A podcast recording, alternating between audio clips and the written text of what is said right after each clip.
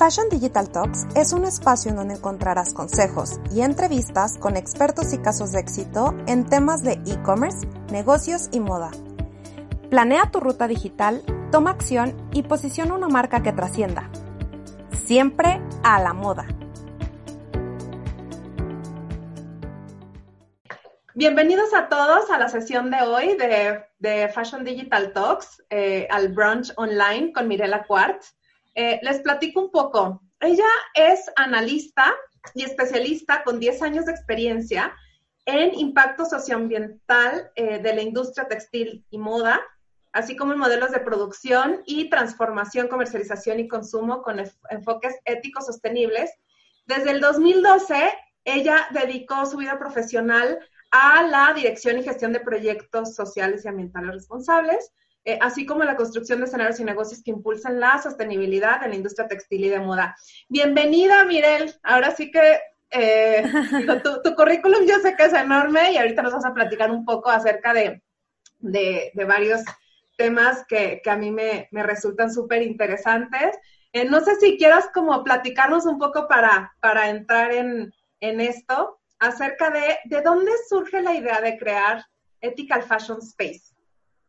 Híjole, la verdad es que es, una historia que en lo particular eh, me encanta, me llena mucho la historia, pero es una historia un tantito, un tantito larga, trae ya una trayectoria. La verdad es que ya traía yo un, un feeling de querer trabajar temas de derechos humanos desde que tenía yo 17 años.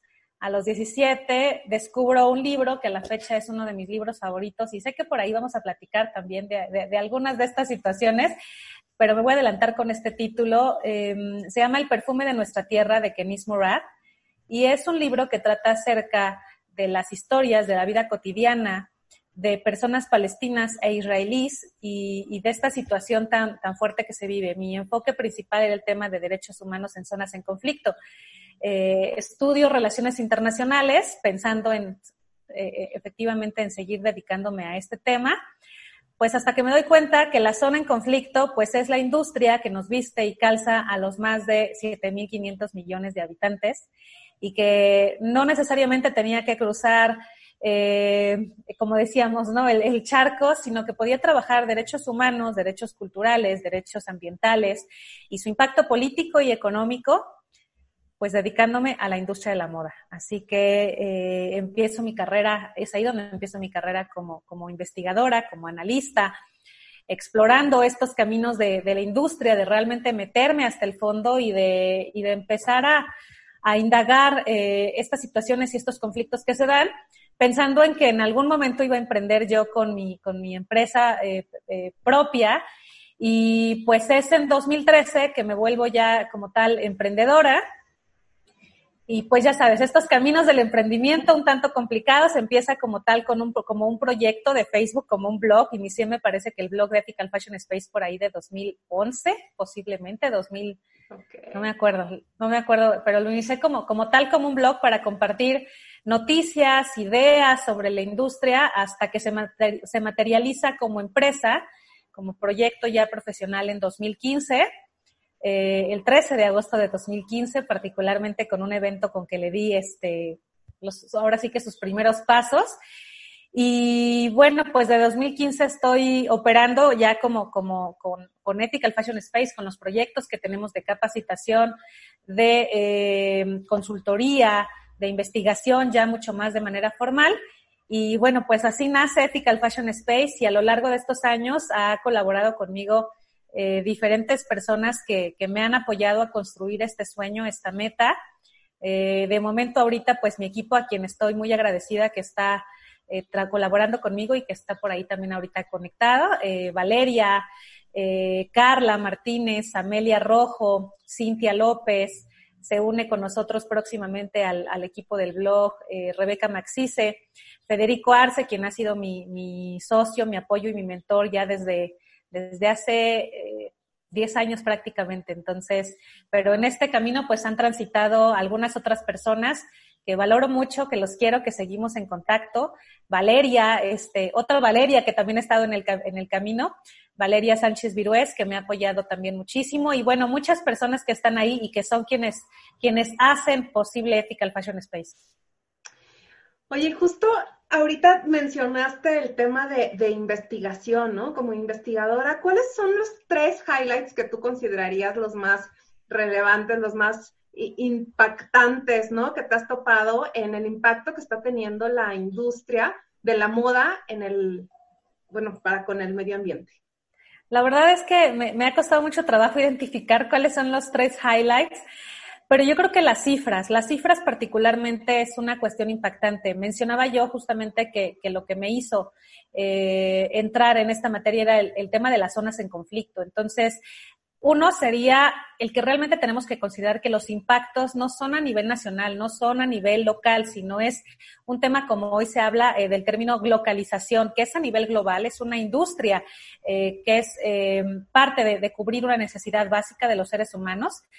Pero cuando haces las cuentas, no te salen las cuentas. Si somos poco más de 7.500 millones de habitantes, hablar de que las cifras de producción mundial son de 150 mil millones de prendas al año aproximadamente. Es una cantidad exorbitante y que se requieren alrededor de 102 mil millones de toneladas de materias primas para poder producir estas 150 mil millones de prendas, pues empiezas ahora sí a considerar cuál es el impacto, la cantidad de recursos que se requieren para producir estas, esta cantidad de prendas. El que directamente el 19% de estas 150 mil millones de prendas se van directamente a los tiraderos de basura o son incineradas por algún error de fabricación, errores en la materia prima, eh, algunos errores también eh, dentro de la cadena de suministro de logística y distribución y que no llegan ni siquiera a los puntos de venta. Entonces, estamos además tirando y desperdiciando materia prima, recursos naturales, recursos económicos muy importantes y que para mí ha sido eso lo más, lo más, este, no, no sé lo más relevante, lo más impactante, la cantidad eh, de elementos que se requieren y las cifras que están ahí detrás. Wow. Y, y bueno, eh, esto a nivel, a nivel internacional. Eh, ¿qué, métricas son las que hay que considerar como empresas? Eh, las, las, más importantes que, que, miden el nivel de, de, sostenibilidad de una empresa, ¿no? O sea, ahí entran mucho las, las dudas, ¿no? De, ok, está en el material, está en los desechos, como bien decías, está en algún otro proceso en medio, está en la parte económica. Platícanos un poco cuáles son como los métricos más, más relevantes. Mira, cosas que tenemos que, considerar muy importante y, por supuesto que van a variar en cuanto al, al, índice, la medida, porque sabemos que, bueno, pues en términos de sostenibilidad, no es lo mismo sostenibilidad en micro para pequeñas empresas, para talleres, para un diseñador independiente, que una métrica para una, eh, con un gran consorcio, o por ejemplo, hablando de la industria del fast fashion, eh, las medidas eh, se irán ajustando. Sin embargo, cosas que tenemos que considerar y que tenemos que medir sí o sí es, en este caso, el uso y la calidad, por ejemplo, de los recursos hídricos, cuando estamos hablando posiblemente de una gran eh, industria, de podría ser, que fue algo que medimos para la industria mezclillera en Tehuacán, Puebla, el uso y la calidad del agua. Por el otro lado, el tema de los recursos energéticos, la medida, y eso tiene que ver incluso hasta con tu recibo de luz. ¿Cuánto recurso energético estás utilizando? ¿Está siendo eficiente? Tenemos posiblemente algunas salidas de, de deficiencia energética hasta por, bueno, la calidad del uso de los focos, la cantidad de focos, el gasto energético de los aparatos eléctricos. Estas consideraciones para cualquier negocio son muy importantes y muchas veces no las consideramos, se consideran simplemente en el costo operativo, pero no en el costo ambiental. Y es ahí donde entra precisamente eh, la medida que es el retorno de inversión económico versus o eh, frente al retorno ambiental o al retorno social. Entonces, estas dos medidas particulares son algo que tenemos que tener en cuenta. De ahí el uso y cantidad de elementos químicos tóxicos para el acabado, eh, en este caso de las prendas. Supongamos que haces tu compra de producto terminado y después lo mandas a hacer acabados o compras tú tu materia prima para producir. En el transcurso de de este eh, sentido de acabados para el producto terminado, pues tenemos una gran cantidad también de impactos que tiene que ver con el teñido, con la cantidad también de productos químicos que se utilizan en esta materia e incluso hasta el tipo de detergentes y forma de lavado, el pre-wash que tú le das a un producto antes de ponerlo en el mercado, que también son cuestiones que tenemos que considerar. Eh, de ahí, pues en el tema de los aspectos particularmente sociales, pues también tendríamos que considerar algunas normatividades tan básicas que muchas empresas pues no lo consideran o pequeños emprendedores, que es el tema de la seguridad social de sus trabajadores o del eh, contacto y medidas sociales si no es una empresa registrada y que no se puede todavía inscribir a trabajadores al IMSS o que hoy en día pues está, sabemos, muy de moda el tema eh, de hacerlo pues simplemente freelance y entonces omitir esta parte de la seguridad social, pues contemplar apoyos, contemplar ayudas, pero que esto tiene que estar marcado desde un principio, el poder apoyar y estar pendiente de la calidad de la vida de tus trabajadores, incluso hasta el conocer eh, a quién estás contratando, ¿no? ¿no? No solo por la cuestión del talento humano, sino lo que viene detrás, porque la seguridad, armonía y bienestar de tu trabajador a nivel personal va a incidir directamente en la productividad y en la posible rotabilidad de tu, eh, eh, de tu plantilla laboral. Entonces, son también temas que tenemos que considerar muy importantes. ¿Cuánto te está costando tal vez capacitar extra o tener mucha rotación versus lo que te podría costar tener buenas prácticas sociales dentro de tu ambiente laboral y algunas medidas eh, más allá que correctivas, precautorias. Entonces estaríamos ya hablando de una seguridad social. Entonces, estos son el tipo de métricas que tenemos que empezar a considerar. Efectivamente, también habrá muchas otras que pueden tener que ver con, con el uso de, energías alternativas, eh, con el uso ya eh, particular hasta de uso de suelo y algunos otros elementos que influyen ya demasiado, pero que ya son elementos muchísimo más, muchísimo más grandes o de mayor escala. Sin embargo, estos son los primeros que tendríamos que empezar a considerar. El tipo de materiales, por supuesto. Claro, sí, ya directamente hablando de producto, creo que es lo que pudiera ser más notorio, pero está interesante que hasta a nivel recursos humanos, incluso también eh, yo creo que ya una empresa que está conviviendo con todas estas mejores prácticas, hasta la proveeduría, ¿no? O sea, lo que hay antes, incluso lo que hay después de, la marca como tal, creo que también se empieza a crear como un círculo virtuoso, ¿no? Alrededor de, este tema. Totalmente. Al final tenemos que considerar la sostenibilidad en toda la cadena de suministro. No es solamente en el material que ocupo. Una empresa o una marca de, moda no se puede considerar sostenible solo porque use un material de menor impacto ambiental, porque el material o el tejido es solo uno de los componentes de un producto pero no de una empresa ni de un proceso.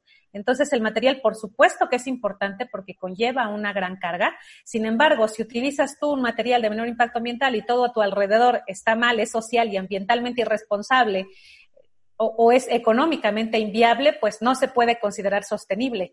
Si simplemente la compra de un material de menor impacto ambiental que tienes que importar ya te estás agregando, uno, ambiental, una huella de carbono bien importante.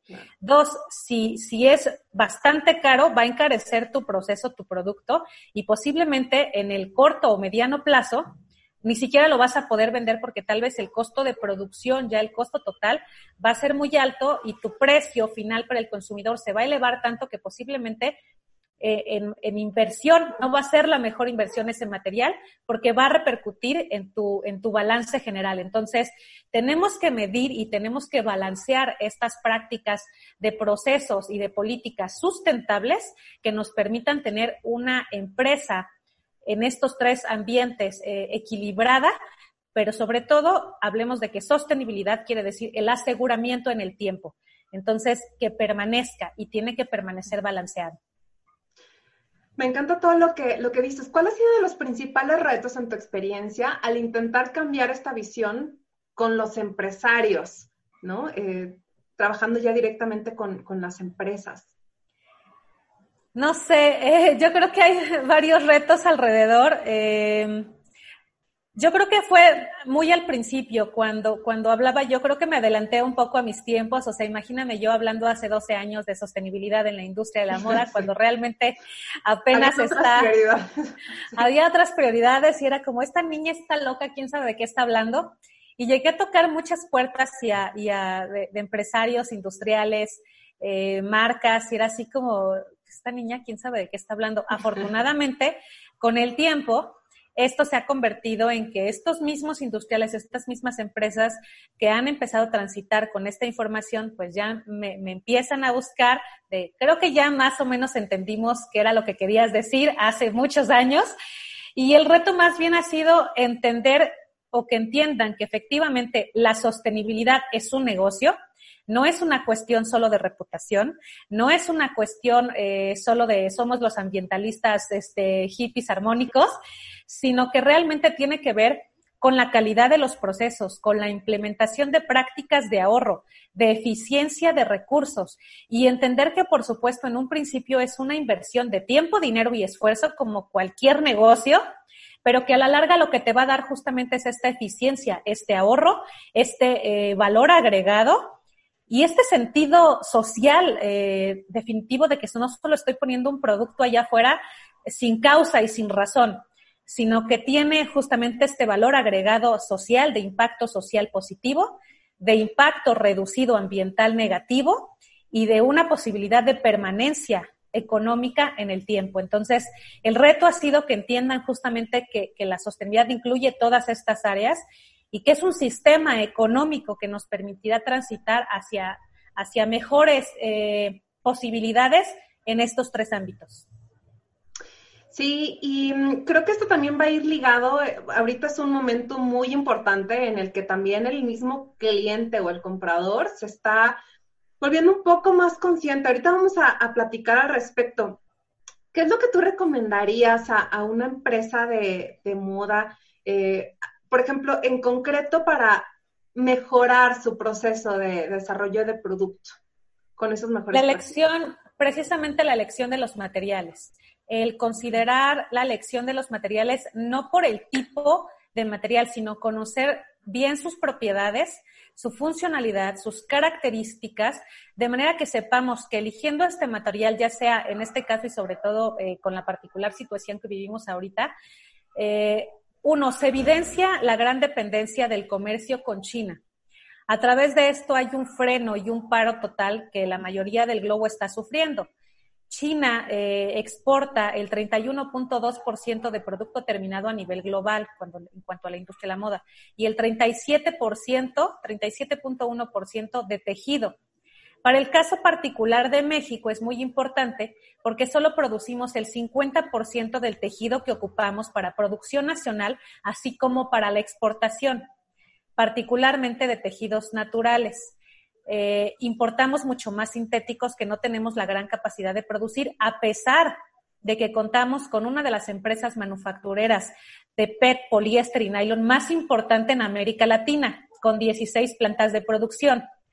Entonces, tenemos una gran desconexión de clúster textiles, por lo cual, pues por supuesto que si tenemos esta disparidad eh, en temas de material y la mayoría de los diseñadores consumen producto externo y los industriales lo que hacen es lo que producen, lo venden al exterior, pues entonces tenemos cadenas de producción que cada quien está volteando hacia afuera.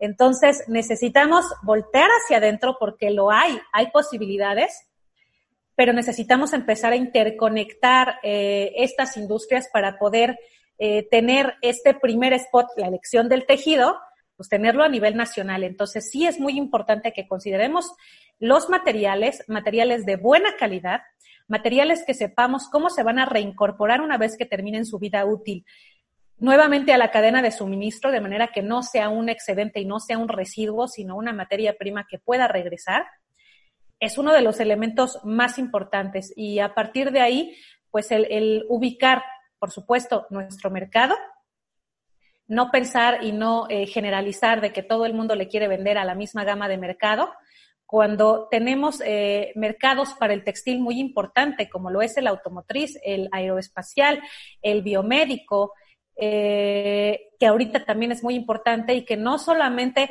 hay una necesidad, eh, ahora sí que de vestido como tal, para la población, sino para industrias alternas que están necesitadas de textil, porque al final el textil está en todas partes de nuestra vida, convivimos con él en todos lados. Entonces, el considerar también estos espacios y oportunidades que da la industria textil y de la moda para convivir con otras industrias. Creo que esos serían tres aspectos fundamentales que hoy habría que considerar. Yo me sorprendí muchísimo cuando fui a ITEX, de hecho hace poquito hice, hice un post en el blog que precisamente lo que más me sorprendió es que yo llego pues a este centro textil gigantesco de cinco pisos, ¿no? En donde me dicen, no, la verdad es que lo, o sea, el menor porcentaje es el que revisamos en temas de moda. Y yo, pero entonces, ¿para qué otras muchas industrias, ¿no? Se, se usará construcción, había pruebas balísticas, pruebas de resistencia, o sea, cosas que no te imaginarías y, bueno, todo va haciendo sentido cuando te van mostrando todo eh, las alternativas. Em, y bueno, aquí hay unas preguntas muy interesantes, Mirel, que creo que justo yo también te las iba a hacer.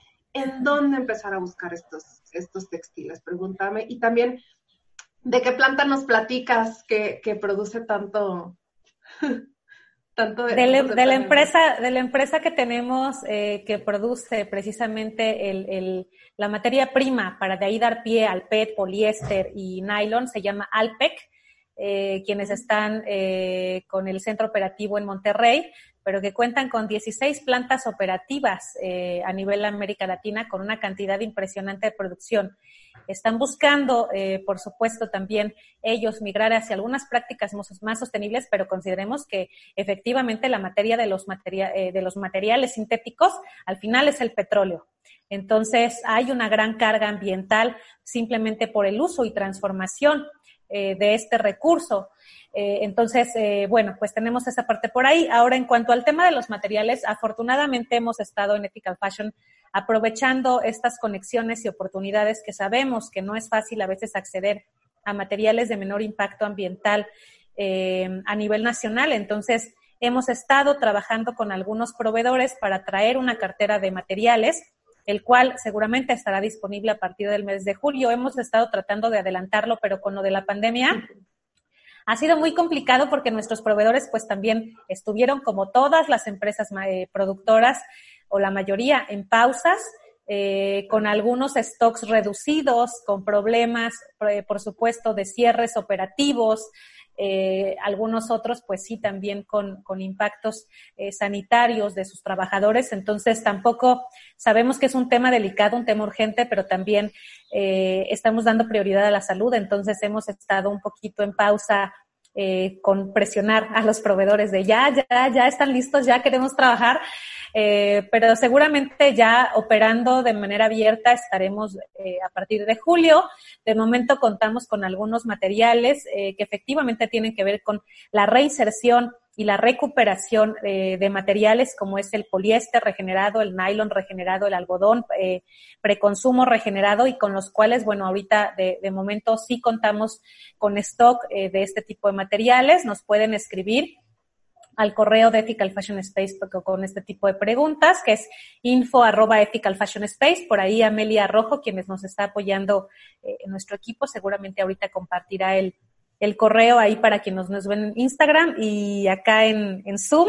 Ahorita escribimos el, el correo electrónico en el chat grupal.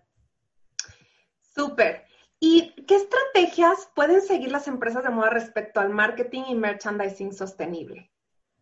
Yo creo que un tema principal tiene que ver con lo que ya conocemos como greenwashing eh, y que tiene que ver también con el acceso y la veracidad a la información.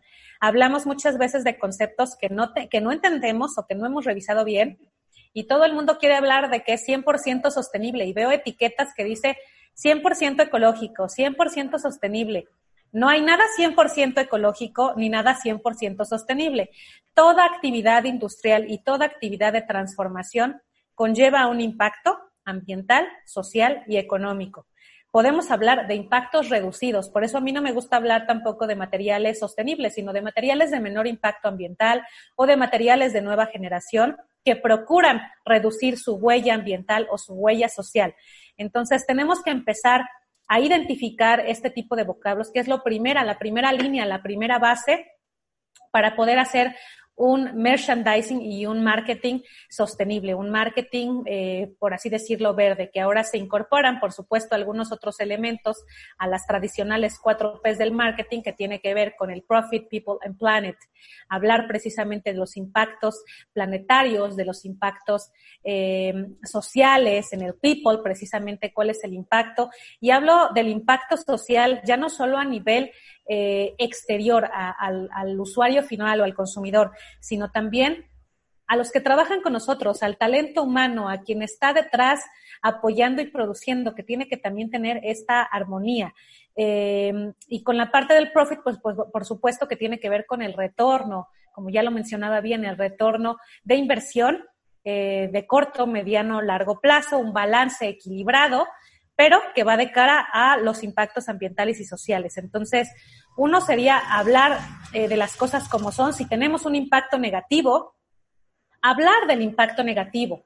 Hoy, particularmente, y a través de esta crisis, pero ya era una tendencia previa a la pandemia, se habla eh, de algunas tendencias de consumo y de algunas tendencias mercadológicas que tienen que ver eh, con el kindness keeper, que es una especie de usuario o consumidor que hoy valora a las empresas que aceptan su error, que aceptan su error, que lo reconocen y que se comprometen a un cambio. Y no tiene que ser un cambio mañana, porque hablaría yo simplemente, y, se los dejo a ustedes, este, a quienes nos están viendo, ¿cuántos de ustedes reciclan? Digo, ya la mayoría divide, ¿no? En inorgánico y orgánico. Pero ¿quiénes de ustedes en sus casas eh, tienen la separación de siete, de papel, vidrio, cartón? ¿Quiénes realmente reciclan? Nos cuesta a veces mucho trabajo. Entonces, si algo tan sencillo como el separar la basura nos puede costar, imaginemos cuánto nos va a costar en, el caso, por ejemplo, de la gran industria del fast fashion, que es tan atacada y tan señalada, y no digo que no debamos tener el ojo, pero es muy fácil criticar, pero hacer los cambios nos cuesta, como dicen, del dicho al hecho y hasta en temas personales, ¿no? Nos cuesta cambiar cuando nos dicen, es que eres muy enojón o eres muy, no sé, este, no, no sé, cualquier, cualquier defecto que pudiera este, afectar nuestra vida cotidiana, nos cuesta cambiar. Entonces, tenemos que reconocer primero y aceptar ese error que estamos teniendo, medirlo, cuál es el impacto, que justamente eso es a lo que nos dedicamos en Ethical Fashion Space con las empresas, los apoyamos a identificar el riesgo y vulnerabilidad de sus operaciones para decirles, híjole, aquí hay un área gris o aquí hay un área de oportunidad a mejorar y a partir de ahí apoyarlos entonces a trazar un plan de gestión sostenible que permita en un periodo de tiempo con objetivos identificables, medibles, alcanzables, a transitar estos errores hacia áreas de oportunidad que vayan encaminándose a mejores prácticas. Sí, y de hecho cualquier cambio viene con ir armando hábitos, ¿no? Poco a poco ir mejorando punto por punto, no todos al mismo tiempo. Entonces sí, creo que como tú dices, eh, todo esto va a ser un proceso. ¿Hay alguna instancia que lo regule, que regule a las empresas? O sea, que, ¿en qué nivel estás de impacto? A ver, no todo el impacto debe ser negativo, o sea, hay impacto también positivo, cosas que tal vez tú estás haciendo para contrarrestar el daño, ¿no? O sea, por ejemplo, me tocó ir al, showroom de cuadra, ¿no? En donde dicen, bueno, sí, sí, la verdad es que matamos animales, pues, pero a final de cuentas tienen, ¿no? Eh, lugares específicos para que para tratar todo esto y no lo hacen de forma desmedida, sino si hay mejores prácticas que ellos eh, de alguna forma u otra están, están siendo regulados, ¿no? ¿Qué, qué instancias son las que, Tocas un punto muy importante que efectivamente sí, los impactos sociales y ambientales negativos ahí están, pero muchas veces dentro de sus operaciones no se dan cuenta de lo que ya están haciendo bien. A veces obviamos algunas actividades porque es nuestro día a día y no nos damos cuenta del impacto positivo que sí tiene. Entonces, justamente dentro de este perfil de sostenibilidad que nosotros hacemos, que efectivamente em, hemos ya transitado hacia convertirnos en un referente en cuanto a la métrica, porque la verdad es que nos ha tocado en Ethical Fashion y particularmente a mí ser pionera en el tema de impulsar la sostenibilidad en la industria textil y de la moda. Y me ha tocado, y ese ha sido mi trabajo de investigación de, de todos estos años y particularmente de la universidad, donde además pues me titulé con este mismo tema. Eh, por crear justamente estas metodologías eh, que, busco y que además, bueno, pues se los comparto. Justamente yo desde mis veintitantos años planeaba yo ya y parte de mi intención de largo plazo, ya no tan largo plazo, con Ethical Fashion es el impulsar política pública en materia de sostenibilidad para la industria textil y apoyar a través de estas eh, métricas y metodologías que me ha tocado crear a través de analizar el contexto global, las instituciones eh, y las metodologías que hay allá afuera, que a veces son muy burocráticas o que son muy costosas, hacerlas, ahora sí que como digamos, democratizarlas tropicalizarlas también para el caso de México y apoyar a las instituciones, que hoy trabajo con eh, organismos de iniciativa privada, las cámaras empresariales, particularmente del estado de Guanajuato, Jalisco, eh, Puebla, Tlaxcala, y, estamos tocando algunas otras puertas em, en, Yucatán. Eh, particularmente, pues bueno, pues ya están siguiendo nuestra metodología, entonces hemos, afortunadamente nos hemos convertido ya en un referente de gestión y de apoyo en el análisis de métricas, impactos, pero también en la capacitación que les permita a ustedes aprender poco a poco a identificar estos retos e irlos convirtiendo en assets que los permita eh, conectar mejor con su público. Entonces, no solo es ver lo malo, sino es qué hay de bueno ahí. ¿Cómo rescatamos lo bueno? Lo potencializamos eso nos apoyará a crecer en el mercado y seguramente a tener una mejor productividad y mejores ingresos o ingresos más constantes que a través del ahorro y la eficiencia nos permitan invertir en otras prácticas sostenibles. Entonces, como te digo, es cuestión de planear, de identificar y de ir jugando un poquito con los números, con los elementos, con los procesos, con los recursos. y con recursos me refiero a los recursos humanos, a los recursos, eh, en este caso también que tienen que ver con el know-how, que a veces están ahí y no son suficientemente explotados, aterrizarlos, con el talento humano, con los eh, procesos y, recursos tecnológicos, técnicos, organizacionales, también de redes de colaboración que tiene que ver con los stakeholders, que pueden ser desde los inversionistas, la comunidad, y con todo ello, armar un plan que te permita a ti como empresa abarcar todas estas dimensiones de sostenibilidad. Entonces es así que, bueno, efectivamente, pues eh, como elemento regulador nos hemos convertido en este referente. en cuanto a algunas otras métricas o referentes eh, nacionales, no hay tanto, sin embargo, esta industria limpia, que bueno, por supuesto, como industriales pueden certificarse como industria limpia. Está el, distintivo de eh, empresa socialmente responsable, que también es otra valoración eh, que pudieran acceder. Efectivamente, les van a pedir algunos otros índices. Está eh, por ahí también eh, ser una empresa B, que también tiene grandes regulaciones y que también incide dentro de la parte de sostenibilidad. Por ahí participamos nosotros como investigadores en procesos justamente con Sistema B y con Hispanics in Philanthropy, en donde se les apoyó justamente a dar capacitación a empresas del sector de moda para que una vez capacitados pudieran empezar a emprender su camino hacia ser una empresa B.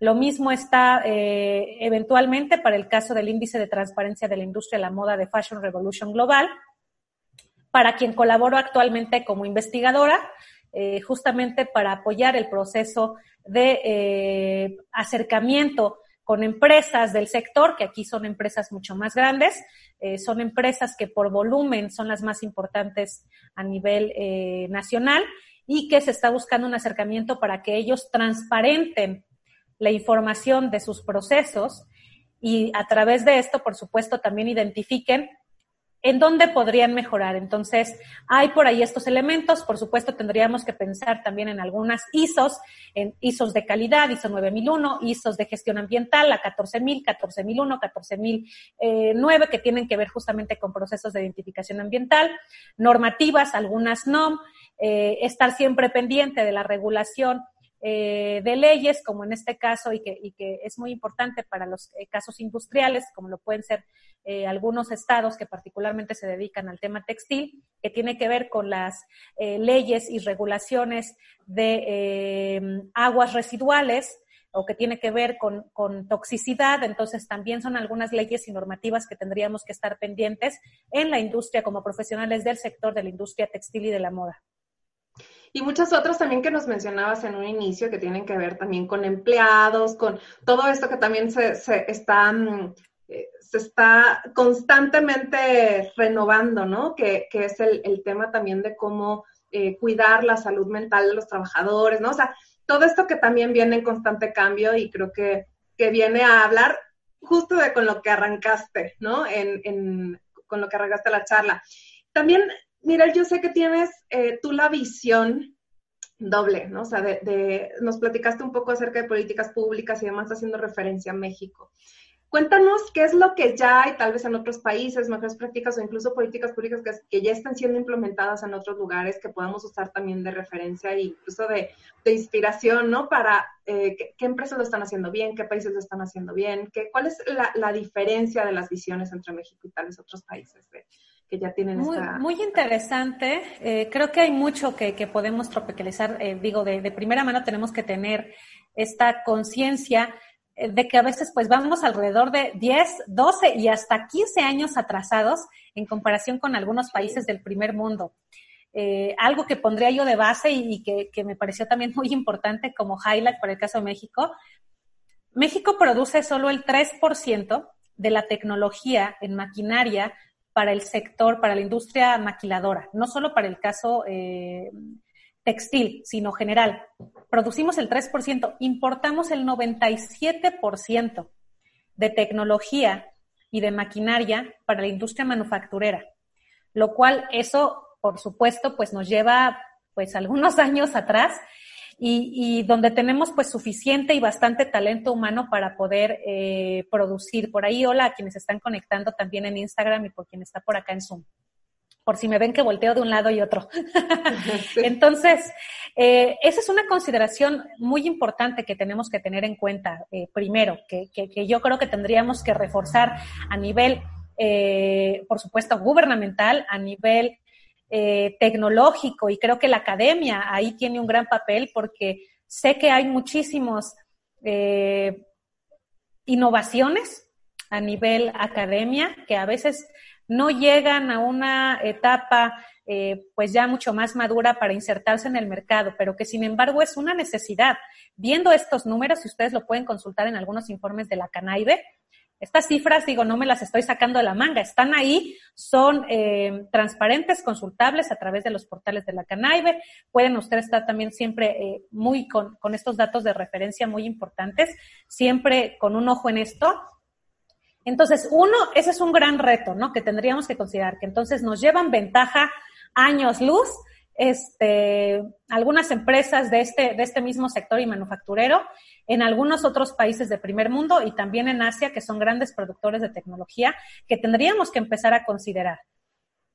Eh, en cuanto a regulaciones, pues hay mucha regulación y muchos eh, certificados o instituciones desde Blue Sign en Europa particularmente que ya están instaurados como política pública y como política de gestión para empresas del sector en donde se regula los químicos y tóxicos que son utilizados. En México vamos muy atrás en cuanto a esta regulación de este tipo de, tóxicos que ustedes también pueden consultar. Son 13 eh, elementos particulares, 13 químicos particulares que son utilizados en la industria textil y de la moda que causan gran daño a la salud eh, ambiental, a la salud planetaria y a la salud humana. Uno de los casos particulares a nivel nacional y que tendrían que ustedes que identificar cuando compran, en este caso, tejido de algodón, eh, es el uso de, de, este, de, algunas empresas que usan aldicarb. El aldicarb es una de las sustancias químicas cancerígenas más letales a nivel global y sin embargo es uno de los tres más vendidos a nivel global. Se utiliza también en, campos mexicanos para la producción de algodón, en donde además tenemos eh, ya una gran inserción de producto genéticamente modificado de algodón en prácticamente eh, el 70% de nuestra producción, que ha incidido pues también en, baja de producción o baja de calidad. Entonces, eh, organismos como Better, la iniciativa de Better Cotton, que también lo pueden ustedes consultar, BCI, eh, también es una gran regulación que, ustedes pueden consultar. Y digo, no necesariamente se tienen que certificar si la burocracia y, el sentido económico no se los permiten, pero eso no quiere decir que no conozcan las regulaciones y que no las puedan ir aplicando poco a poco. Está, está, está, está el sistema OCOTEX, está eh, Blue Sign, está Better Place to Work, está Child Labor Free, está eh, Blue, Sign, que es de los más interesantes que también este, los insto a que lo consulten, está eh, GOTS para el tema de los materiales, está los Standard Recycle, que también es para materiales, de procesos, por supuesto que como ya lo comentaba, están las ISOs. Entonces, de verdad hay una cantidad, está SA 8000, que es para temas este, sociales, muy importantes a consultarla, creo que es de las regulaciones eh, un poquito más duras, pero que, ustedes pueden empezar a consultar y decir, bueno, pues ya cuento con esto y ya cuento con A, B y C, tal vez de los 75 reactivos, tal vez tengo 50 o tal vez tengo 25. Pero puede ser ya una, un elemento que nos permita identificar por dónde voy, aunque no lo contrate, pero decir, bueno, no voy tan mal, o híjole, pues sí me faltan, me faltan bastantes.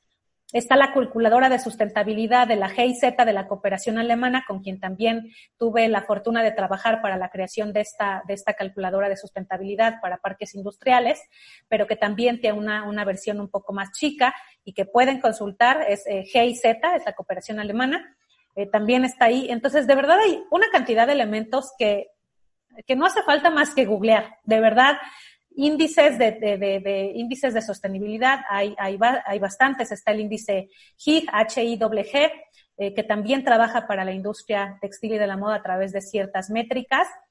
Y en dado caso, pues que, que, que se acerquen también a nosotros. Nosotros siempre estamos dispuestos. Digo, para mí, el trabajo que hago, honestamente, que, que no es trabajo, yo disfruto mucho de, de poder eh, procurar que como sociedad, como individuos, pues tengamos una huella positiva, que podamos tener todos proyectos con mejor impacto, con mejores rendimientos y que bueno, pues la verdad es que, me he quemado las pestañas 12, ya casi 13 años para trabajar, para, para, pues siempre lo digo, ¿no? Para ustedes, para esta industria, porque yo como emprendedora social y como misión personal en esta vida, para mí es, es comunicar, es tratar de llevar todo lo que, lo que traigo acá, compartírselos, porque de nada sirve que yo aprenda mucho y lo tengamos acá si no lo compartes, ¿no? El conocimiento es para compartir.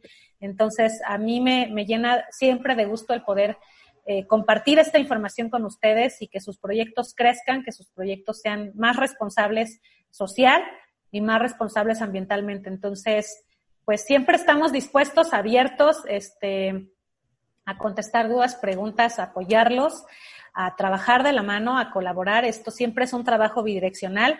No me llevo ni hago toda la chamba yo porque ustedes tienen que aprender y espero yo en algún punto ser innecesaria porque eso quiere decir que todos ya tenemos una gran conciencia social y ambiental que lo aplicamos como tal, pues eh, porque, porque lo sabemos hacer, ¿no? Sí, el verdadero impacto va a ser ya una vez que se, incluso esto, ¿no? Que se empieza a regular, empezar a, todos estar teniendo cada vez mejores prácticas. Ahorita que decías y mencionabas varios, em, varios temas en donde investigar, que me parece interesantísimo, incluso la Agenda 2030, ¿no? O sea, que podrá sonar como, ah, bueno, 2030, no, en verdad, si ya vamos teniendo una guía de hacia dónde ir, por ejemplo, no sé, para alguien que está emprendiendo algo, eh, que, que, lo pueda usar de referencia y decir, bueno, si puedo estar yo poniendo mi granito de arena en alguno de estos puntos, ¿no? Creo que ya es como un, un avance. Entonces me parece, me parece eh, buenísimo todo lo que nos estás compartiendo. ¿Qué cambios nos esperan, Mirel? O sea, todo esto también está trayendo, eh, pues, digamos, está poniendo muchas cosas en la mesa, ¿no? La industria está siendo, siendo y a nivel global, ¿no? Eh, se está viendo afectada. Ahí sí es, es un impacto, pues, negativo. Yo, por ejemplo, veo todos los datos y estadísticas del tema digital, ¿no? O sea, todo el tiempo estoy eh, en, diferentes webinars, análisis y demás que se hacen del tema de, ventas en línea, como pues esto despuntó, que no, no quiero que me platiques el impacto que estamos generando también negativo al medio ambiente como, como temas de e-commerce. Yo sé que el, seguirnos digitalizando, pues a su vez, eh, se vuelve el, impacto, ¿no? La huella de carbono pues empieza a crecer eh, y además, bueno, con todo el, el tema empaques y tal, bueno, pero yo sé que, que, todo esto nos está, nos está trayendo una, una, movida en muchos aspectos. Y en el aspecto em, de sustentabilidad y, sostenibilidad, creo que hay un gran aprendizaje que, que, nos debemos llevar. Y no sé tú qué, qué opinas, qué, qué ves, qué pronosticas. En definitiva, y creo que es muy importante que lo tengamos en consideración, la pandemia solo vino a visibilizar de manera más, o sea, literal más evidente, o sea, a estrellárnoslos en la cara lo que ya estaba ahí.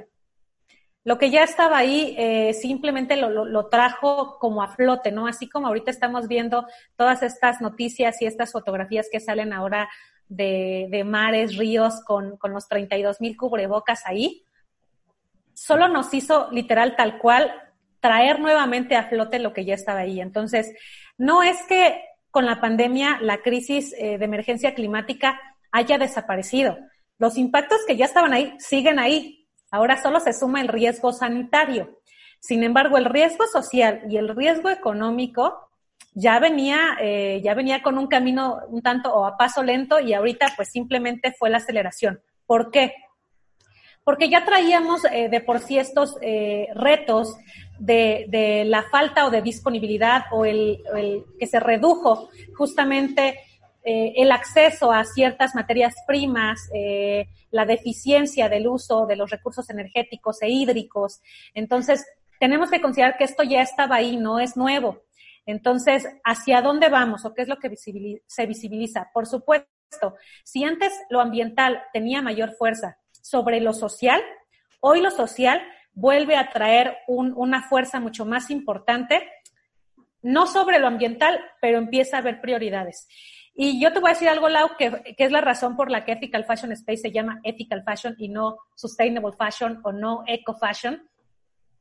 Tú no puedes esperar salvar el mundo y tratar de salvar árboles y mariposas cuando eres una mala persona, cuando no te importa si el de al lado no tiene que comer, cuando no te importa si el de abajo eh, tiene un problema de salud, cuando no te importa que haya eh, una cantidad de pobreza o una cantidad de crisis alimentaria. Cuando tú te preocupas por el ser, por ti, por estar bien aquí, aquí, o sea, ser una persona integral y te, y te nace, y de verdad te lo digo y se me pone la piel chinita porque para mí ese libro del que les dije en un principio, El perfume de nuestra tierra, que habla de una forma muy cruda de realmente lo que es vivir en una zona en guerra, en conflicto y no tener acceso al agua, alimentos, eh, el tener una guerra que te quita a los tuyos, tal cual la pandemia lo está haciendo, y se los digo con el corazón en la mano porque yo ya perdí dos familiares en esta pandemia, cuando tú lo sientes y eres humano, con todo lo que eso significa, de manera orgánica te vas a empezar a preocupar por tu entorno natural. Cuando a ti te cuesta hacer cosas en tu entorno natural o lo intentas hacer porque, ah, yo reciclo y, y yo le cierro al agua y todos estos elementos están muy bien. Pero no puedes esperar solo ver una cara de lo ambiental cuando a veces eres, eres mala persona y no te preocupas por los de al lado. Entonces, lo ético empieza contigo. Lo ético empieza con tu ser, como decimos, neto, real, con lo que quieres, con lo que haces, con lo que sientes, ser congruente con lo que comunicas. Y por supuesto vamos a tener muchos errores. Yo no soy la ecologista perfecta ni soy la, la 100% sostenible porque ya dijimos que eso no existe, todos tenemos errores. Y también compro en línea y también he pedido Uber Eats y también me llega mi comida en cartón como a todo el mundo. Y también me ha tocado estar en la calle y donde no traigo mi vasito, mi topper, mi lo que sea y me dan unicel. Y vivimos en una sociedad así. Pero tenemos que empezar por ser reales, por ser honestos con nosotros en la parte ética para entonces sí poder transformar y, y poder hacer. Entonces, creo que es vital, o sea, muy, muy importante, y creo que me, me, fui muy lejos de la pregunta, pero creo que era importante retomar esto, porque yo creo que eso es lo que visibiliza y viene hoy con la pandemia. El poner a las personas en el centro sobre los beneficios económicos. Por supuesto que lo económico es muy importante porque es lo que nos da de comer, porque necesitamos capital para pagar la renta, para comer, para vivir, para la salud también. Por supuesto que es muy importante pero tenemos que priorizar justamente el cómo ser más equitativos y más éticos con los de abajo. No sé, no eso no significa que como empresarios te quites el pan de la boca para dárselo al de al lado, pero que sepas que si tienes 20 panes, pues repartas panes si tu chamba es más, y que eso es la parte que también hay que entender del empresario, que es crear eh, sistemas económicos, sociales importantes para la vida, pues tal vez de los 20 panes, pues se va a quedar 10 y está bien, pero puede repartir los 10 panes de manera eh, equitativa y ser mucho más ético y social. Entonces, lo que nos espera hoy a las empresas, los invito ahí a quienes nos están viendo y que sé que les llega la información de una forma u otra, tal vez hasta compartiéndolo, es justamente eso. El que hoy tenemos que preponderar lo social y no solo de nuestro usuario y nuestro consumidor, sino de quien trabaja con nosotros, de quien produce, de quien está todos los días apoyando a que nosotros tengamos pues los bienes que compramos y los servicios que consumimos. Entonces será muy importante tener de lleno la máxima garantía en seguridad social y aspectos laborales para nuestros trabajadores, para nuestro talento humano. A partir de ahí, pues por supuesto, esto va a ser comunicable a nuestra red de stakeholders y eso impactará a nuestro usuario y consumidor final. Y eso inmediatamente nos va a volver a conectar. Hoy es importante que hablemos de causas más que de productos. Entonces, no se alteren los que ahorita no están teniendo ventas. La pandemia, tomamos ahorita al menos eh, la reincorporación al mercado va a suceder a partir de agosto-septiembre. Eh, se espera una pérdida de entre 25 y 35% eh, de bajas en las ventas a nivel anual, que esto significa alrededor de 450 mil a 600 mil millones de dólares para la industria de la moda y el lujo a nivel global. Para México todavía no están como las cifras tan trazadas, sin embargo, sí se espera una gran caída de recesión. Eh, se esperaba del 6%, 6.5%, ahorita vamos con una perspectiva de 7.5, 8.1%. Entonces hay que considerar que va a haber una baja. Pero el consumidor sigue ahí. Eh, se espera justamente, tú bien decías, el crecimiento del, comercio digital. Eh, se espera un crecimiento del comercio digital de alrededor del 40% para este año. Entonces, hoy para las empresas del sector moda hay que considerar la convivencia entre el punto de venta físico, eh, más como un showroom y como un espacio de entrega, de prueba, por citas, con medidas sanitarias muy importantes, en donde el espacio virtual va a tomar una nueva forma. Ya no solo una, una tienda en línea donde esté el producto ahí estático y, el consumidor no sepa nada del producto. Creo que hoy tendremos que esforzarnos y eso es algo que también hay que visibilizar. La, industria ha subutilizado justamente la, tecnología. Ah, comentábamos, pues justamente creo que se hizo un, boom eh, con esta pasarela que hizo la diseñadora congolesa y que este tipo de diseños o de o de elementos, pues ya se hacen desde hace mucho tiempo en otras industrias, tal cual la industria de los videojuegos. Entonces, es, la industria de la moda tiene que ser más creativa hoy y tomar elementos de algunas otras industrias para poder eh, generar y regenerar justamente estos sistemas y modelos de negocio que honestamente son ya un tanto viejos, un tanto eh, ya están empolvados y que tenemos que traer esta visibilidad de algunas otras industrias a través de redes eh, interorganizacionales para poder gestionar. Entonces, será muy importante que consideremos, como bien lo apunta aquí Sigua, Vanessa, gusto en saludarte por este medio, el empezar a considerar estos puntos de venta físico eh, efectivamente como una red o un aliado del espacio virtual. El espacio virtual tendrá que cobrar un nuevo sentido a través de la suma de elementos eh, visuales mucho más interesantes que un simple spot de venta. Eh, el tema que ya lo hablamos, el tema de la conectividad, conexión, eh, va a ser muy importante también justamente con el tema digital, la lealtad y eh, el recurso de la protección de los datos personales de los, de los usuarios, que va a tomar también una nueva forma y que será muy importante considerarlo y que eso, bueno, pues también nos traerá a ciertos aspectos normativos, regulatorios legales que tenemos que considerar. Y, efectivamente eh, se habla mucho de esta nueva tendencia hacia que vamos a querer todos andar este, bien cómodos sin pijama, ¿no? O sea, la verdad es que va a crecer ese mercado porque efectivamente no sabemos, podemos hablar de que el confinamiento pues va a durar este, ya aquí en Ciudad de México, ¿no? Que decimos que ya solo falta el lunes, supuestamente tenemos hasta el 15 de junio, pero pues sale, salen en las noticias diciendo que el pico es la próxima semana y vamos a estar en picos eternos, ¿no? Entonces, tenemos que considerar que efectivamente va a haber un mercado eh, que tiene las posibilidades de quedarse en casa, pero que habrá el público que no puede quedarse en casa por situaciones justamente de que vivimos de día a día y que considerar justamente que las tendencias pues irán variando, posiblemente tendremos que tener productos mucho más atemporales, eh, productos que convivan entre el stay home y puedas ir a la calle cómodo. Hablaba yo ayer en la conferencia que di para Zapica de estas oportunidades para el calzado eh, que hay hoy, por ejemplo, de, eh, reconversión del calzado en el nivel de tacón, por ejemplo, para las mujeres, que era uno bajito para estar en casa, y este tipo de calzado hoy eh, te dan, es el calzado con tres niveles de, de, tacón. Entonces, si estás en casa, le pones el bajito, pero te llevas tus tacones y entonces sales a la calle y te puedes cambiar el tacón un poco más alto. Entonces, tenemos que realmente ser más creativos. Y por ahí vi que se conectó Elizabeth Salim, quien, quien es una expertaza de verdad en, en temas de innovación y tecnología y, trabaja en muchos temas justamente de, de producción de producto y que, que en estos temas creo que pues tenemos que echar mano justamente de los expertos de distintas áreas, ¿no? Y, eso nos apoyará justamente a ir incorporando elementos que nos permitan crecer. La industria de la moda lleva de verdad años sin evolucionar y no por, no por falta de, de know-how elementos, simplemente tal vez por, por estar un poco enfrascados en, en, una sola cosa y nos, nos, echa, nos hace falta echar mano de otras industrias, de expertos, de talento que está ahí, que permitan hacer la tan anhelada sostenibilidad. Entonces hay que pensar ya en, en, situaciones holísticas, integrales. La sostenibilidad no es un, un, concepto estático, evoluciona tal cual evoluciona la sociedad.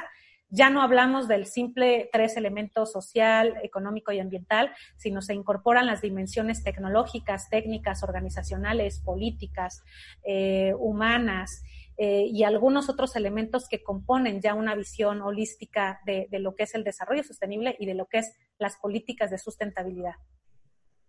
Sí, me encanta porque, digo, tocaste 10.000 temas ya en esta, en esta última pregunta, pero sí que to, todo lo que sí. conllevará un, un, una situación como la que nos estamos enfrentando, ¿no? Efectivamente, por ejemplo, el otro día hablábamos de, de omnicanalidad, ¿no? Que me tocó dar una, una charla precisamente con la Asociación Latinoamericana de Visual Merchandising, que en donde les, les, eh, les quería transmitir todo lo que esa palabra conlleva en cambios desde a nivel tecnológico, ¿no? O sea, cómo desarrollar una infraestructura tecnológica que nos permita también implementar este tipo de, eh, incluso Tú, tú, hablabas de, de, de, empezar a generar conexiones, ¿no? Eh, de, de, humanizar a las marcas a través de la tecnología eh, cómo es que ya no, no solo es el, la foto del producto, sino cómo realmente, o sea, o sea quién está detrás de, de, este canal que viene a integrarse, a formar parte también de personas, eh, tal vez en otro rango de edad, que es la primera vez que están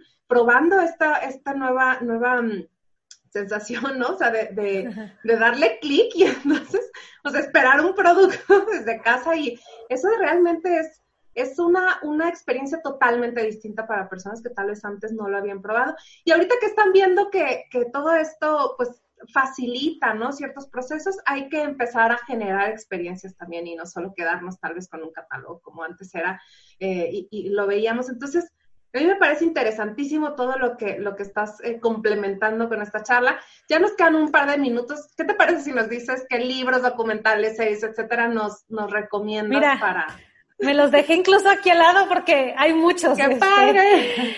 De primera mano, eh, digo, ya es un material que está un, un poquito, no, no viejo, o sea, pero pues literal es mi, mi, mi libro de la titulación, mi tesis, o sea, es, okay. la verdad es que mi, mi tesis es como si fuera la Biblia de Ethical Fashion Space y Ethical Fashion Space es la parte viva de mi tesis.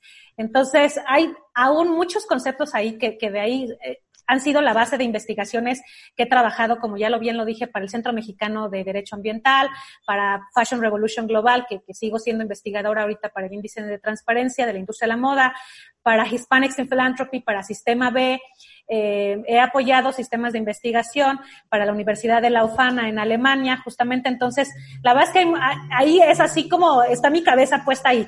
Entonces, y de ahí he ido complementando, pero particularmente está este libro, Fashionopolis, The Price of Fast Fashion and the Future of Clothes, que, que se los recomiendo muchísimo. Está puesto, me parece, ya en mi Instagram. Este es uno.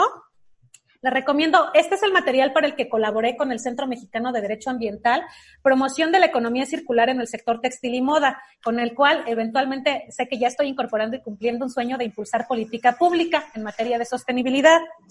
Un libro muy viejito, pero que fue una, una, un gran eh, aportación, fue Guía Ética de las Marcas, el Centro Nuevo Modelo de Desarrollo. Este ya es viejito, ya tiene bastante tiempo. Lo empecé, imagínate, fue para cuando empecé mi tesis también.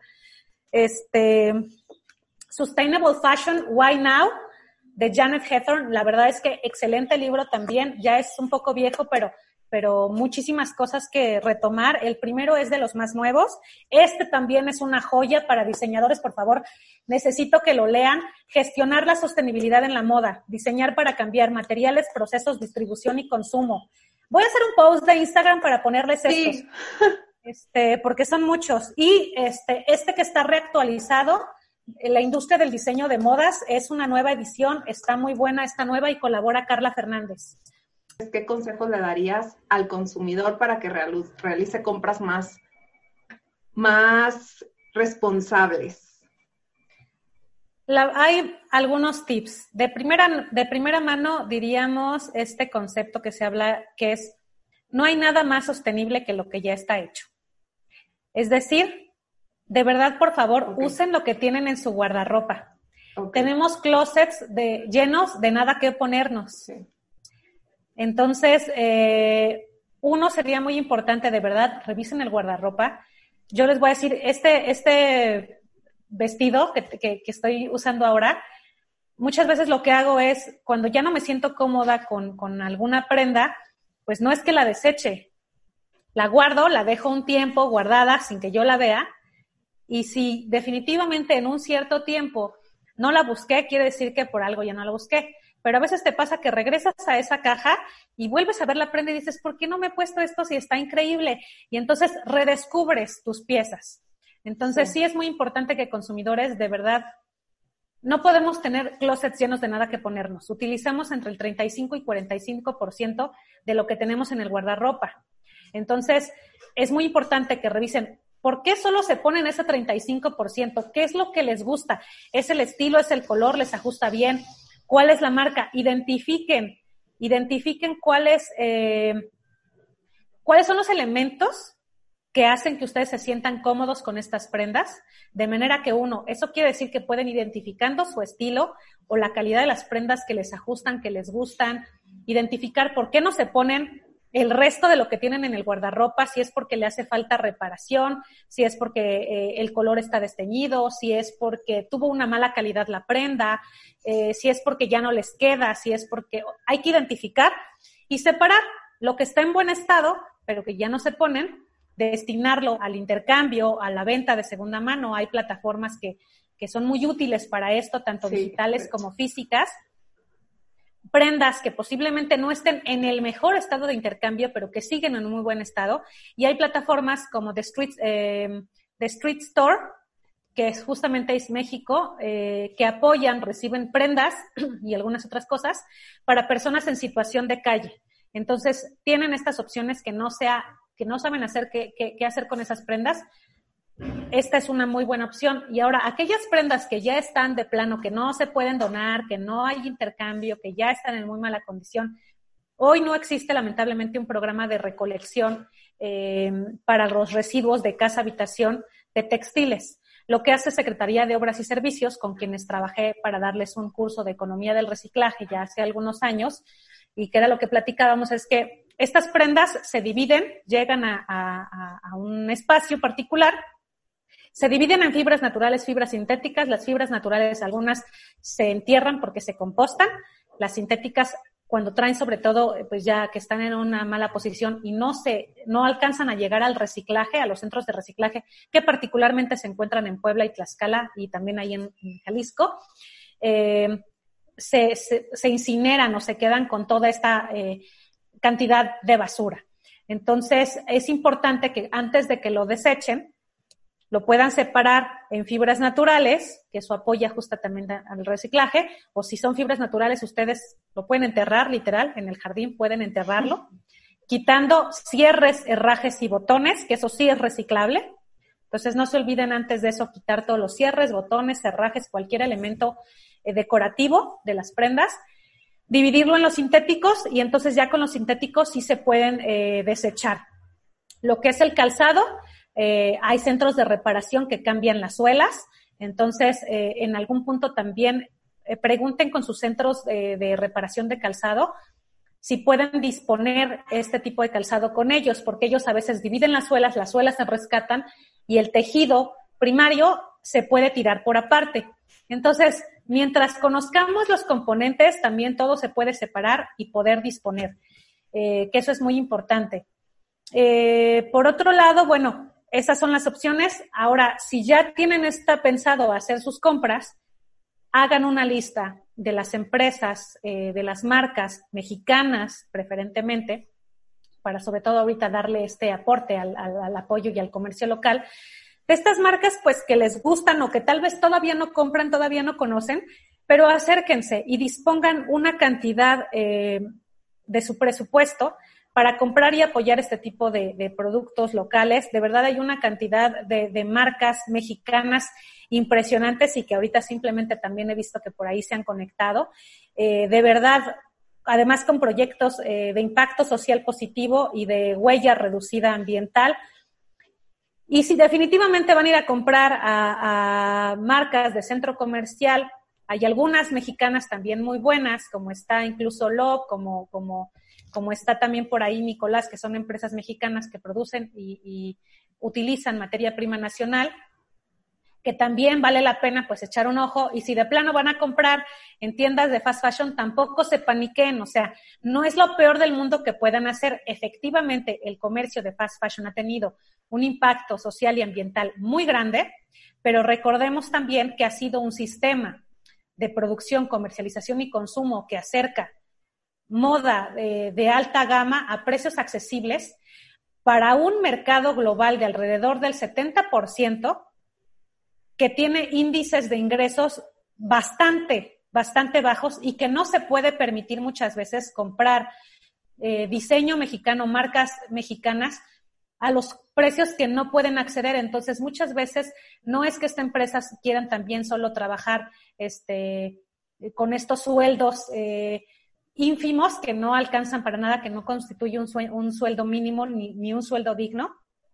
Recordemos también eh, que este tipo de condiciones tienen que ver con un aspecto político, en donde muchas de estas empresas maquilan o confeccionan en países con necesidad de inversión extranjera directa como una base de su aportación de su Producto Interno Bruto muy grande y que son la base de su economía, como países en Asia y particularmente como países como Bangladesh y que su regulación en estos países, las regulaciones y los índices eh, salariales son bajos, donde las regulaciones ambientales son bajas y donde hay que instar no solo a la empresa a cambiar, sino a los gobiernos.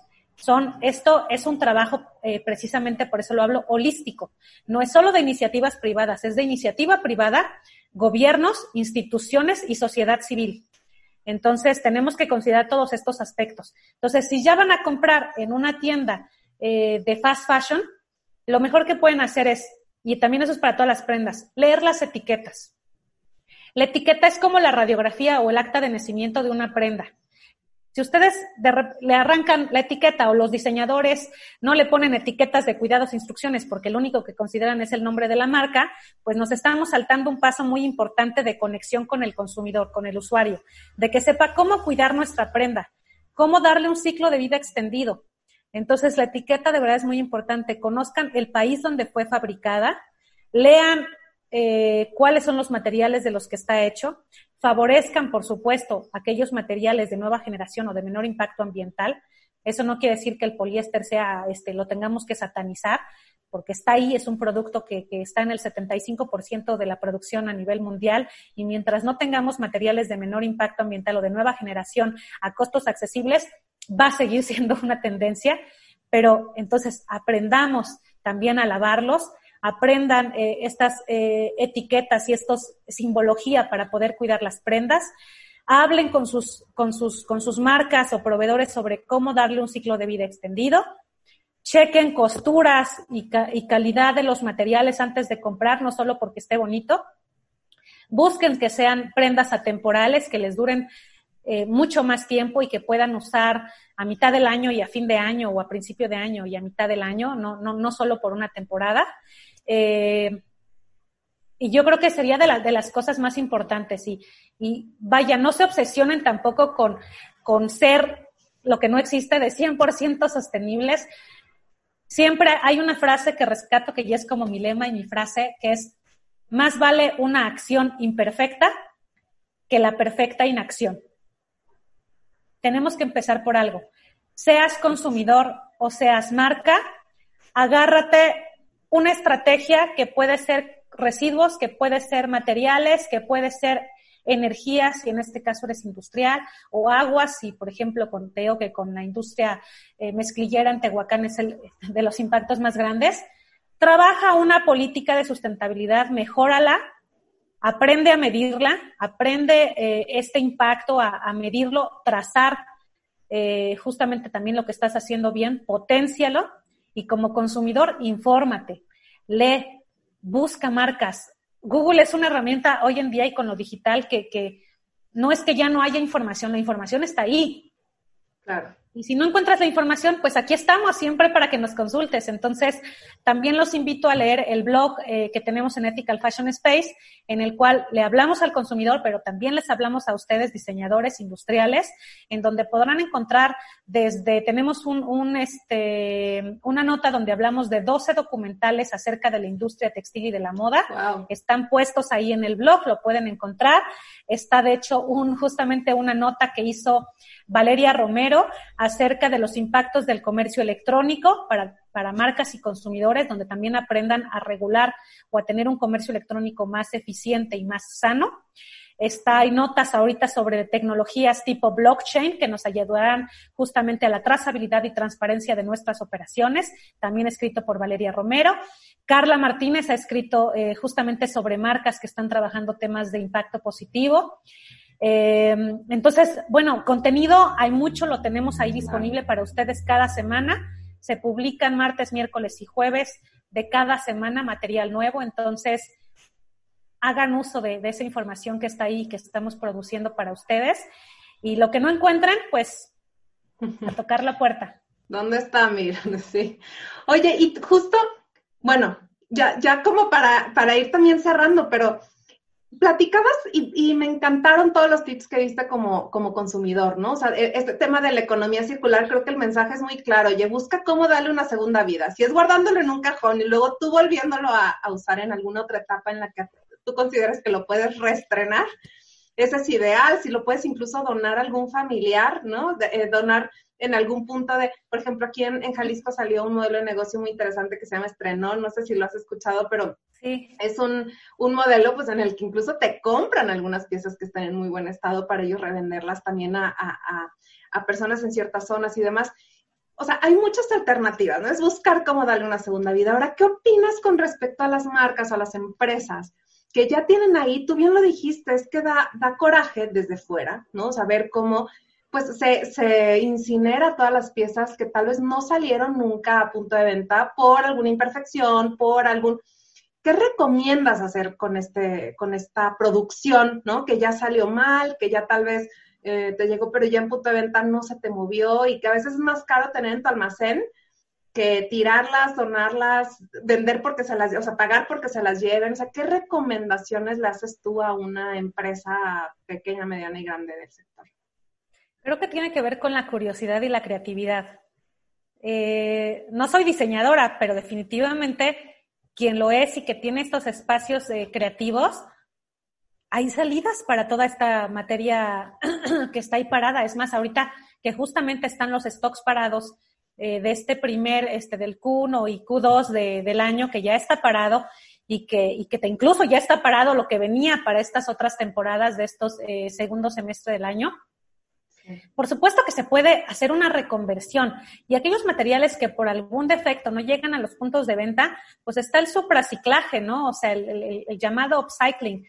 El supraciclaje está ahí, entonces también tenemos oportunidad de nuevamente y recomiendo hoy en día, y yo creo que es uno de los temas bien importantes nuevamente que tiene que ver con la ética y el humanismo, y que es uno de los objetivos de desarrollo sostenible, el número 17. Alianzas para cumplir los objetivos.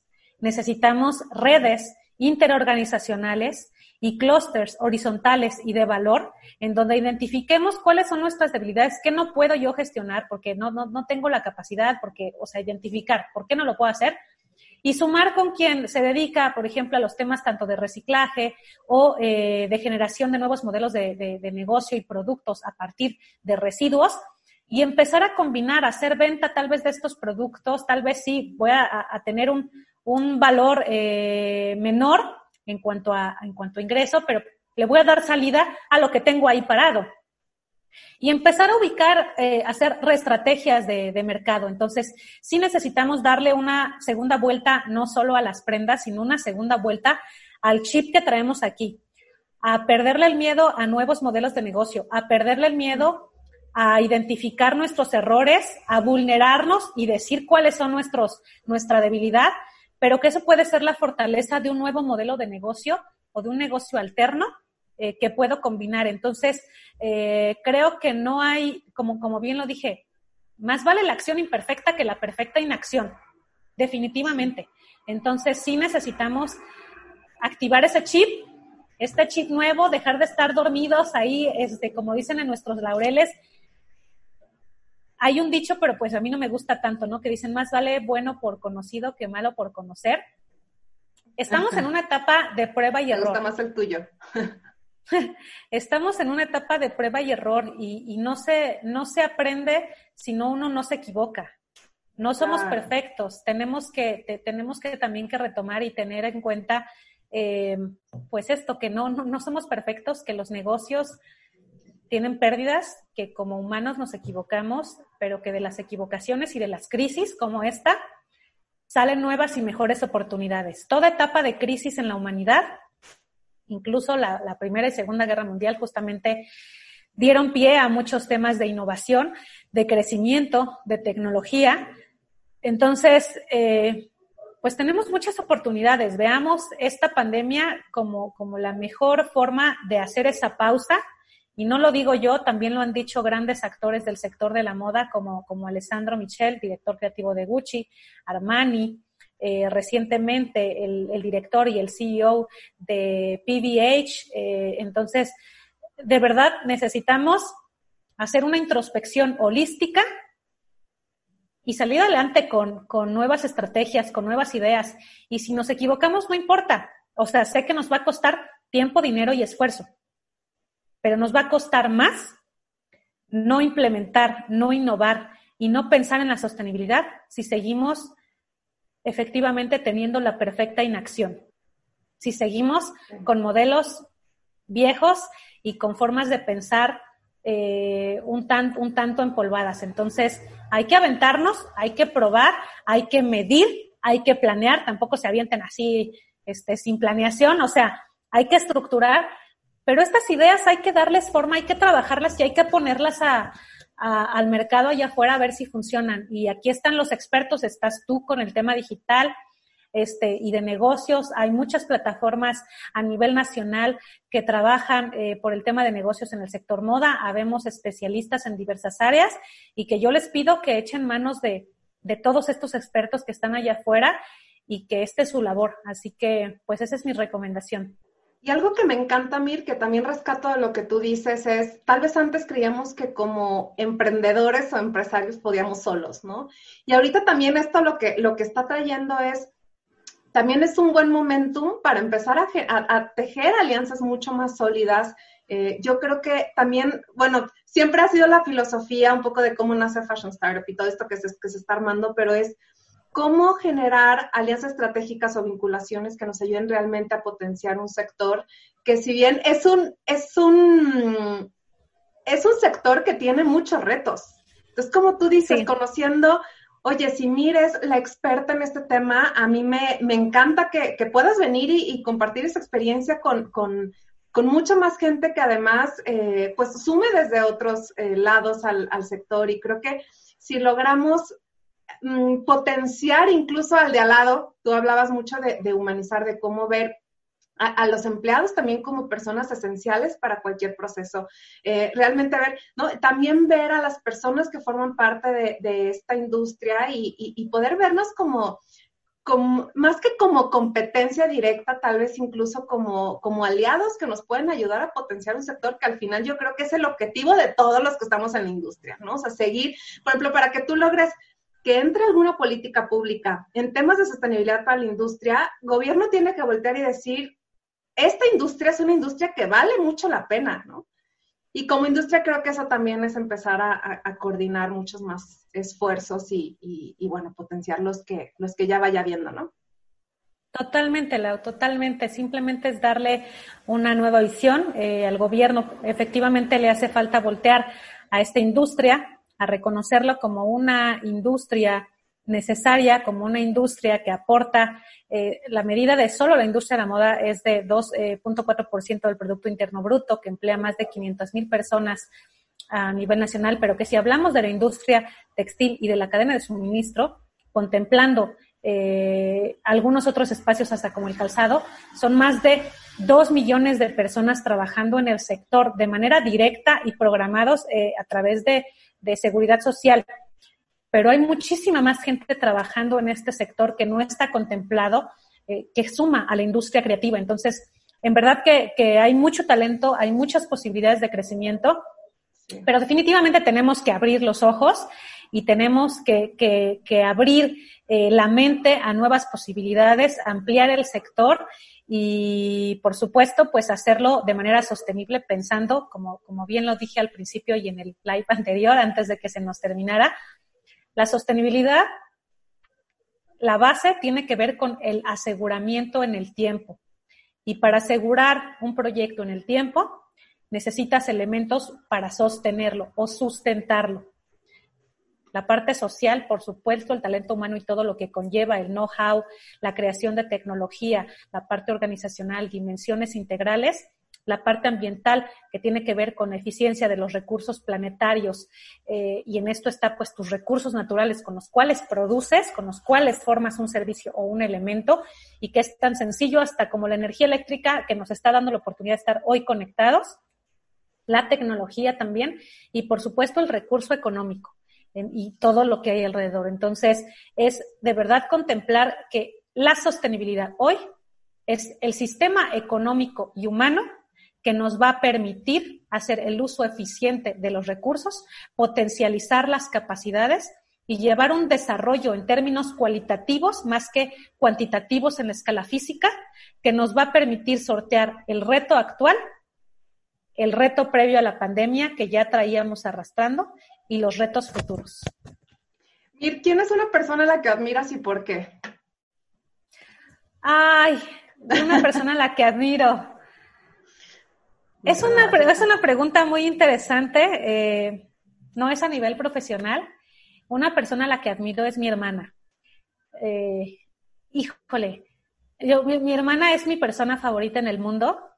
Eh, es una niña muy talentosa, tiene 26 años, ah. tiene, tiene síndrome de bipolaridad y borderline, entonces es, es una persona con una sensibilidad muy importante, es músico ella, se dedica, es, es cantautora, compone, entonces eh, la condición, su, su, condición de salud le ha generado la posibilidad, uno, de, de, ser una persona en extremo sensible para la recepción de, las, de los sentimientos y, y de la interacción social, y yo creo que hasta ahorita es la persona más fuerte que conozco también, porque yo creo que teniendo una condición, un, padecimiento así, a veces requiere mucha fortaleza para, para, mantenerse, para ser feliz, para seguir haciendo su sueño, que es el componer música, que es cantar y además tiene una voz impresionante, de verdad, que por cierto así, este